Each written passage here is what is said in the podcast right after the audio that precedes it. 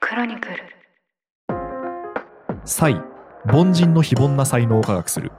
この番組は才能という概念を再定義し個人チームそして組織にとっての才能の生かし方を楽しく発信していく番組ですこんにちは、パーソナリティを務めます。株式会社タレント代表取締役の高知んこと佐野隆です。同じくパーソナリティを務めます音声プロデューサーの野村貴文ですポッドキャスト才第17回ですよろしくお願いしますよろしくお願いいたします。今日はビジョンの3要素の最後となりましたミッション編です。うんミッション編ミッションっていうとミッションビジョンバレーみたいな使い方があることを知ってる方々からすると、あ、これもビジョンみたいなことを考えるんじゃないのかなって思っちゃうと思うんですけど、はいこのコリンズさんのやり方ではミッションというものはもう目標です。うんそうかミッションが具体的な目標なんですねそうなんですよ具体的なゴールのことを指してまして、うんうんうんまあ、企業でいうと KGI、KPI っていったようなものだったりとかしますし、はいまあ、個人で言うんだったら、うんもう具体的な1年後、3年後、10年後の目標みたいなものです。なるほどはいはいはいここに期間の制限はなくてですね、はいもう1年後でも30年後のパターンでもよくて、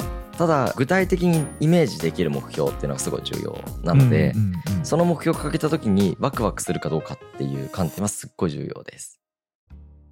で、ただ、たまにですね、あの、目標アレルギーみたいな方もいらっしゃって、はい 目標を作るとすごいなんか嫌になりますっていう方は一定数いるんですよ。なるほど。まあ、はいそうですね。ちょっとそれにその縛られちゃうみたいな感覚なんですかね。そうですね。まあ、あと目標って聞くと、仕事の時の強い目標達成できなかったら、すごいこっぴどく怒られるみたいなとこあーを植え付けられてるそっち人かからすると、めちゃくちゃ目標嫌いっていう人いるんですよね。うんうんうん。なのでそういう方はですね、作んなくていいです。なのでこのミッションははい。重要なんですけど、3つの中では重要度一番低いです。うんうんうん。まあその向いてる人は作ればいいってことですかね。向いてる人は作った方がいいです。で、事業を作るっていう上では結構ミッションは置いといた方がいいんですけど、はい。ちなみに僕もミッションアレルギーなところもありましええて、そうなんですか。知らなかった。はい、一応置いてるんですけど、ミッションはうんうん。置いとくだけって感じですね。あんまり意識はしてないです。はいはいはい。で、まあ、例えばなんですけど、とはいえ、置いといた方がいいっていう考え方は結構やっぱ事業の中ではありまして、はい。まあ、これもまた僕のパターンになってしまうんですけどう、んうん例えばあのタレントプレーナーっていう起業家育成スクールの場合はのい観点で言うと、うんうん僕は起業家をこう才能起業家を3年で1000人ぐらい輩出したいと思ってるんですよね。うん。はいはいはい。で現実的に1000人っていうのはちょっと実際3年でいけるかどうかは微妙なラインで、うんうんあの5年10年かかるかもしれないんですけど、はいでもそのぐらい増えればじゃあ1000人からそしてそこのチームメンバーがそれぞれ10人ずつぐらいいたら1万人になれるのでうん才能を生かしている人が1万人ぐらい増えるなってイメージがありますしはい。あと今企業向けのコーチングサービスをちょっと作っているのと、まあ、個人でうもんうんうんあの経営者の方々にコーチングをしてるんですけれどもはい。これをまあ最終的な未来としては才能を生かすことができるコーチング人材を1万人輩出するっていう目標を掲げてるんですね。はいはいはい。まあ、これもイメージができていて企業の導入をやっていくと1万人って結構あっという間にできたりするので、うんうん。ここを目指していきたいなと思っててこれがミッションです。一個質問してもいいですかはい、数字の目標って根拠ってあったりするんですかなくてですね、はいはい。正直会社だったらあると思います。うんうん僕も会社やってるんですけど、はい。このぐらいの売り上げ目指すから1うん万人だっていう決め方をすると思うんですよね。はい例えば年商10億いくからうんうん。じゃあこの人数やろうとかっはい。ていう決め方はあると思いますし、うんうんうん。ちゃんと PL とかで全部数字出し切ってこの数字いくぞとかはやりますしはい。あるんですけど自分がワクワクする目標でいいと思っているのでうんうんうん。 1万人とか言うとワクワクするんだって1万人でいいですしいはいはいや。100人ぐらいでいいんだったら100人でいいと思うんですよね。うんうんうん。はい、そこはそんなに深く考えなくていいと思っています。なるほど。それはね、ちょっとね、ほっとしました。あ本当ですか私も、その、なんだろうな、一応その数字の目標を自分の中ではあるんですけど、まあ、正直、あの、根拠なしなんですよね。ああそうなんですね。それのなんで倍じゃないんですか、それのなんで半分じゃないですかって言われた時に、全く根拠はなくて、はいまあ、なんとなくこの辺かなみたいな 感じで置いてるんで、なだかるほど。らまあ、ありますよね、そういう、キリのいい数字とかね、そういうのってありますよね。ありますあります。うんなんかこの辺ってあのコンサル業界とかだと、はいはい。やっぱビジネス戦略ぐもうガチガチに固めてはい。なぜその数字なんですかって根拠結構求められてきたりとかするじゃないですか。そうですね。はいで。まああれもあれで正解なんだと思うんですけど、うんうんうん。わかんないんで未来なんてあんまそりうですね。うん。なので現実的な数字例えば直近の1ヶ月の目標とかだったら多分出しやすいと思うんですけど、はいはい。もう1年後3年後5年後は分かりづらいと思うのでうんうん、大きい会社じゃなければ、はいもう小さな会社であれば一旦は自分が一番ワクワクするものだったりとか、はいそして個人だったらもう本当に数字がいったら絶対未来楽しいなって思えたらもうそれで OK です、うんうんうんちょっとほっとしました、それは。ちなみに野村さんはどんな目標を立ててらっしゃるんですかとまず、えー売上目標っていうのが一応あるんですけど、自分の中で。はい。まあ、これはちょっとね、あの恥ずかしいんで、ちょっと ここでは控えさせていただいて。あ、わかりました。で、まあ、あと成長の目標で言うと、まあ、これもなんとなくなんですけど、スモールビジネスってことを前提にして、150%ずつぐらい毎年伸ばしていけたらいいなっていう感覚はあるんですよね。はい。で、えっと、まあ、だからわかんないですけど、1000万円の次が1500万みたいなうん感じですよね、150%って。あ、そうですね。150%そうですね。利益ベースでなんですけど、まあ、そんなようなこう成長を遂げていけたらいいなっていうのはあるんですけど、うん。でもそれもなんで150%なんですかなんで2倍じゃないんですかとか10%ずつではなんでダメなんですかって言われたら別に根拠はなくてはい。まあそんなくらいやれたら幸せかなみたいなそんな感じなんですよね。なるほどですね。まあでもそういうふうに、ざっくりイメージで全然やっぱりワクワクしますよね。うんうん抽象的だったりとか、こう、自分が決めたなんか直感的に決めた目標でも結構ワクワクするものはワクワクしますよね。そうですねなんか私の中での目標っての感覚なんですけどまずないよりはあった方がいいかなっていうような感覚でで全くないと、まあ、それこそ前回の話じゃないんですけどのなんかをやろうとした時にあの判断軸がなくなっちゃうんですよね。はい。割とこう思いつきで、あ、面白そうだからやろうとか、まあ、あの人にちょっと付き合いとかもあって、頼まれたからやろうみたいな、そういう感じになっていって、で、こう優先順位っていうのがつけられなくなるんで、まあ、それを鑑みると、ないよりはあった方がいいかなっていう感覚なんですよ。はい。一方で、必達みたいな風にしちゃうと、結構自分としてしんどくなるかなと思っていて、まあ、結構ね、うんあの会社の中では目標って必達なんですけど個人としての目標だったらどっちかっていうとちょっとその高めの目標を掲げておいて、まあ、それに向けて頑張っていくとそうするとまあ100%達成できたらまあそれはそれでめちゃめちゃいいこと嬉しいことなんだけど例えば達成率が90%だったとしてもおそらくその目標を掲げない状態よりは上に来てんだろうなっていう感じがあるんですよね。はい。だからそのステージとして、まあ、上を見てるからそこまではいけなくても当初のスタート地点よりは結果的に上に行けたみたいうんうなんうんこ。とがあるんじゃないかなと思っていてなんかそのために掲げているような自分としては感覚なんですよね。あーでも結構一緒の感覚かもしれないですね。そうです か。僕もなんか必達って思うと結構苦しいんで、 会社ですけどね、はいあの少しまた上に行けたら嬉しいなみたいな感じでうん、目標を立てながらやってるのでなんかそれで言うと結構ちっちゃい目標もいっぱい作ってまして、はいはいはい。新しいアイデアが生まれてこの事業を作りたいなと思ったらもう来年の何月までにはこれは絶対やるみたいな感じで、うん一旦その見えやすい目標は掲げてはい。突っ走るみたいな、うん、まあ、そういうような走り方を僕もするんで、まあ、そうすると結構ワクワクするし楽しいしそうですね。でもいっぱい僕無数に目標できすぎちゃってちょっと結構混乱するみたいなことよくあるんですけなるどほどはいはいはい。 目標っていうかもうやりたいことですよねうん、そうですね。すごい雑談になっちゃうんですけどはい僕最近企業向けのコーチングサービスをすごい作りたくてはい。ずっと一人で俗人的にやってきたものがもう少し体系化されたらいいなとも思っているのではいはいはい。それを考えているんですけどうんもう、やっぱそれをこうやりたいって思って例えば来年の大体4月ぐらいまでには絶対リリースしたいなって思ってるんですけど、うん、でも4月といってももっと本当は年内に出したいみたいな欲求もさらに湧いてきちゃってはい。でしかもなんかもうこれが最初30社ぐらいすぐに始まったらめちゃくちゃ楽しいなって思うみたいな感じでうんなんかどんどんどんどんこう目標が刻まれてくるとはい。楽しいみたいなでも僕にとって多分それは目標っていう言葉よりかやりたいことなんですけどうんうんうん。なので具体的にこうここまでの何月何日までにこれを絶対達成しなければ終わりだみたいなそういう感覚がなくて達成できたら楽しそうみたいな感じでそ考うですねえ続けていて、あーでもなんか今の話で思ったんですけど、はい掲げるとおそらくそっちに意識が向くんですよね。で、えっと、もうそこまでの道筋が見えたらもうそれってもう目標っていうよりはもうタスクになってるというかもうそこまでいけたらそんな迷うことはないなと思うんですよ。確かにそうですねはい、もう例えばわかんないですけど売上目標があって分割していってじゃあ月々これをやっていけばいいんだとでそうすると,、えっと月々これくらいのお客さんにこれくらいのアタックをしなきゃいけないみたいな話まで落とすと、まあ、あんま迷うことはなくてあとはその、えーそれがうまくいくかいかないかみたいな感じだと思うんですよね、うでその以前の段階は結構人が迷うとこなんだろうなと思っていて、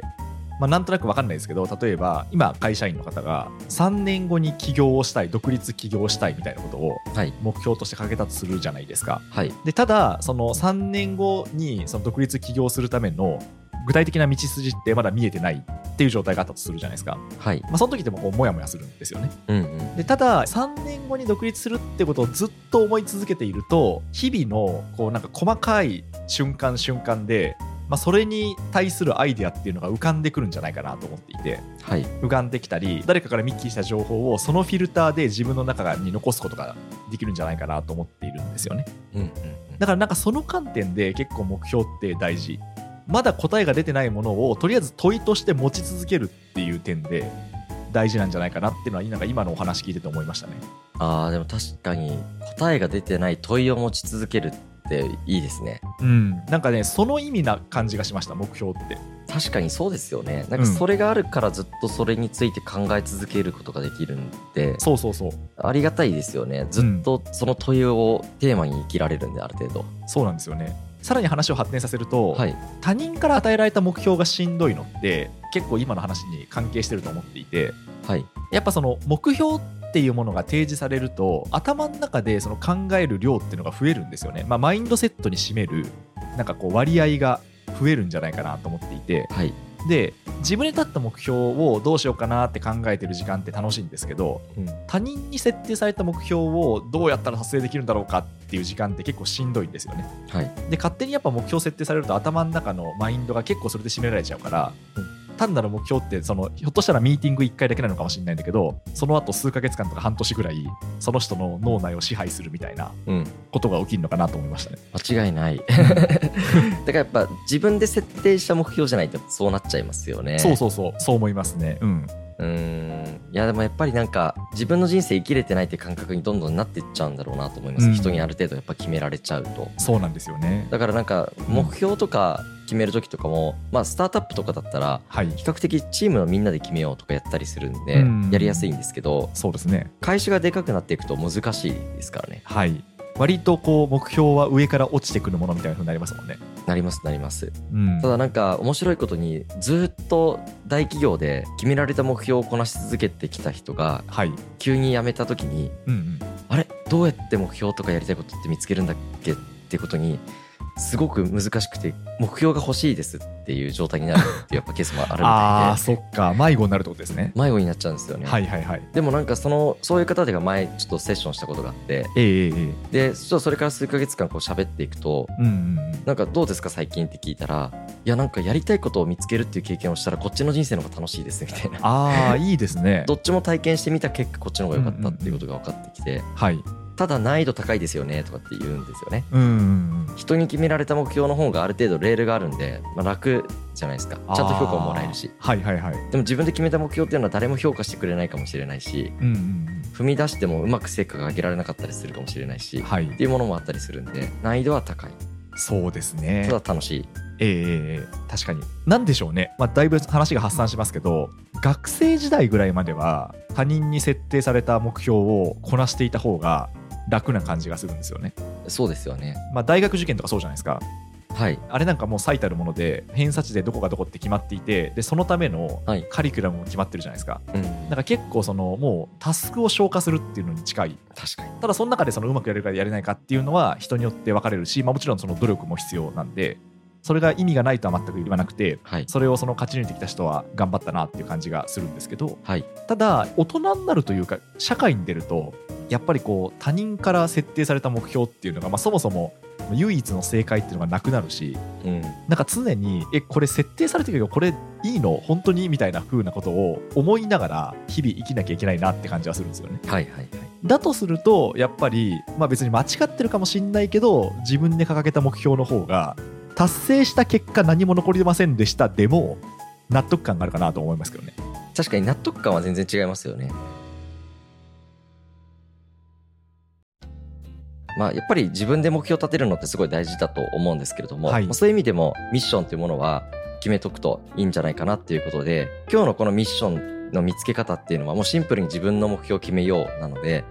やりたいことから考えてその1年後3年後、まあ、そして30年後でもいいんですけどそのような先のやりたいことを決めてみてくださいっていうことでした。はい、でこれまでのコアバリューパーパスミッションのちょっと総まとめになるんですけれどもコアバリューというものは自分の価値観を反映させるものですねで発動条件から見つけましょうでパーパスっていうのは自分の欲求やりたいことから見つけていきましょうっていうことですね。で、コアバリューを少しこう反映させても全然大丈夫なので、うん自分のパーパス、この生きる目的っていうものを反映させてみてください。で、ミッションというものがその直近の目標です。まあ、こういうふうにやっていくと、この3つが完成されてビジョンというふうにコリンズさんは言っているので、はい。この3つをですね、自分の中でこう指針として持っとくと、次にこのミッションまで決めるとですね、トゥードゥが出てくるんですよ。さっき野村さんがおっしゃってくださったように、はいはいはい。次に何をしたらいいかが分かってくるんですよね。うん、なので、で、ブレないトゥードゥが出てきます。うんうんなんで、今日何しよう、明日何しようが、もう迷いなく出てくるので、はいはい。じゃあ早速これやってみようっていう風に行動に移せると思うので、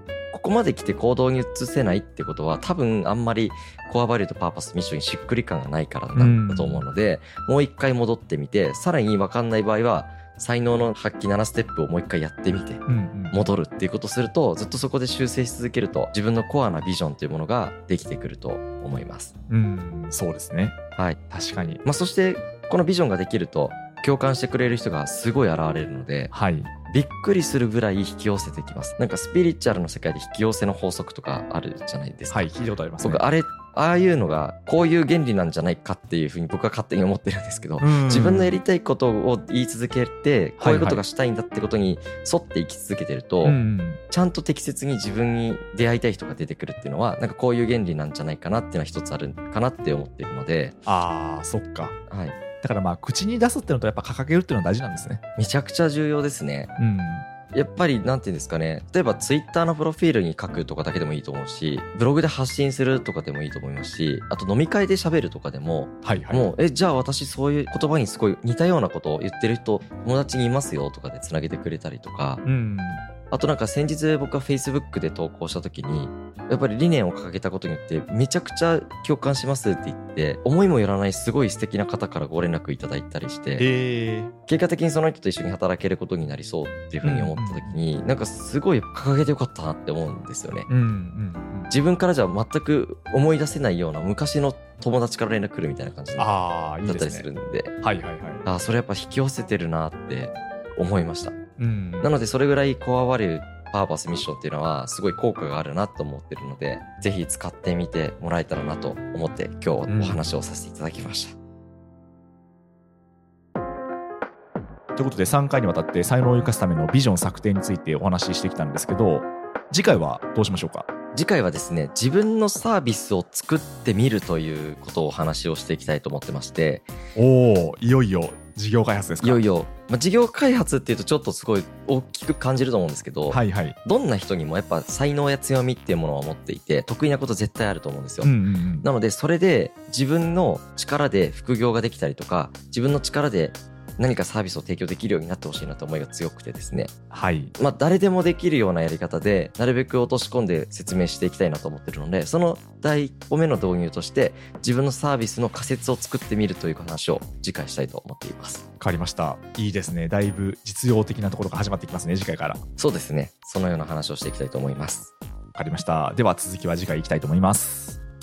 才凡人の非凡な才能を科学するここまでお聞きいただきましてありがとうございましたもし気に入っていただけましたらぜひフォローやチャンネル登録をしていただけますと嬉しいですそしてこの番組ではリスナーの皆さんからのお便りをお待ちしております概要欄に投稿フォームを記載しましたので感想や質問などお気軽にお寄せくださいまたツイッターで「ハッシュタグポッドキャストサイ」ポッドキャストはカタカナサイはアルファベットで感想をツイートいただけますととても励みになりますこの番組は毎週金曜日朝6時に配信されますそれでは次回もどうぞよろしくお願いいたします